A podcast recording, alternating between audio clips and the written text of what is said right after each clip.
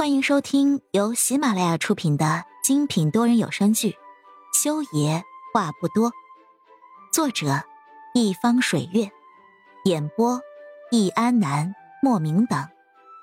本书全部免费，记得订阅收听哦。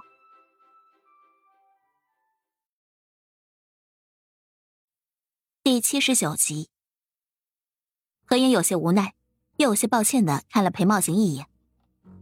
裴茂兴其实也想笑，这个小家伙可真是有想法，不愧是他的大侄子。丽丽，这句话你说错了。何影温柔的摸了摸裴丽丽额头，轻声道：“你想想，如果是你爸爸听到你这句话，是不是会很伤心呢？”何影觉得，不只是伤心吧，以裴木修那个个性，估计要气得炸了医院吧。爸爸为啥要伤心？他也可以跟小姐姐结婚呀，那样我可以叫小姐姐叫妈妈，叫他叫爸爸。裴丽丽撅着屁股趴在何影的胸口上，小手指玩着何影的头发，认真的说道：“那样爸爸才会觉得小姐姐很好。那么多人想跟小姐姐结婚，他就会努力。然后他要是不努力，哼，我不喜欢不努力的爸爸，我就不要他了，我要小姐姐。”说着，裴丽丽张开手臂抱住何影的脖子，满脸可怜兮兮的小模样盯着他，好不好嘛，小姐姐，让我叫你妈妈好不好嘛？丽丽，何影真的是害怕这个小家伙了，他摇头：“你已经有妈妈了，你上次不是还说你妈妈在冰岛吗？”才不是，我骗你的，我怕小姐姐觉得我是个没有妈的孩子，不喜欢我。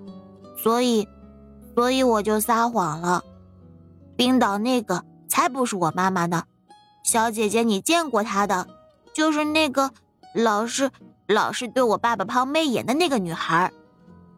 裴丽丽辩解的时候，小脑袋摇晃的跟拨浪鼓一样，也不知道是不是太着急了，她眼睛里面已经泪盈盈的了。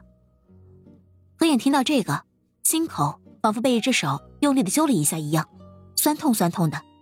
心里是形容不出来的，对这个孩子的心疼。从生下来就被妈妈丢给裴木修了吗？丽丽。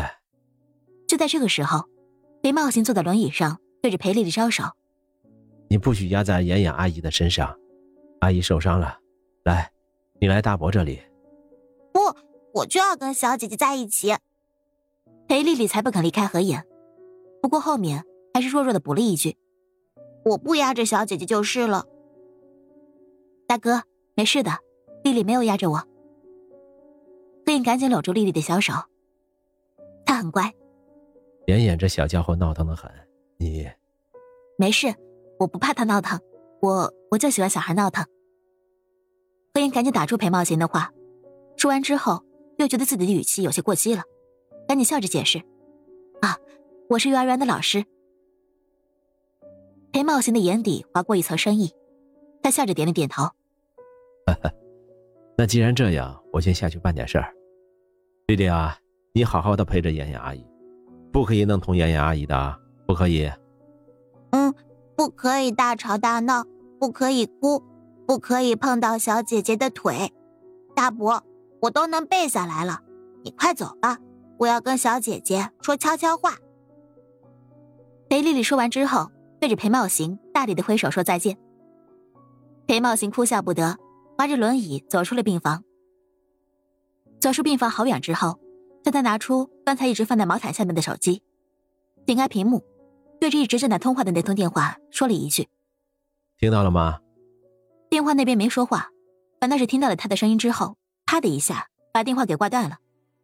裴茂行看着黑掉屏的手机，无奈的笑了笑。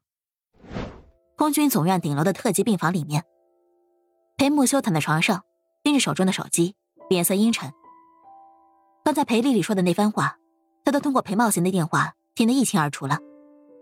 什么叫何影妈妈？何影跟谁结婚了就叫谁爸爸？什么不喜欢不努力的爸爸？不要他这个爸爸了。越想，裴木修就觉得心里好像堵着一样，一口老血要憋死他了。这个小兔崽子！他越想越生气，但是想到最后，竟然笑出了声。这个小家伙。裴木修将手机丢到了一边的沙发上，双手撑在脑袋后面，躺在病床上盯着头顶，陷入了沉思。而这个时候，病房的门响了一下。亲爱的听众朋友们，本集已播讲完毕，下集精彩继续，别忘记订阅哦。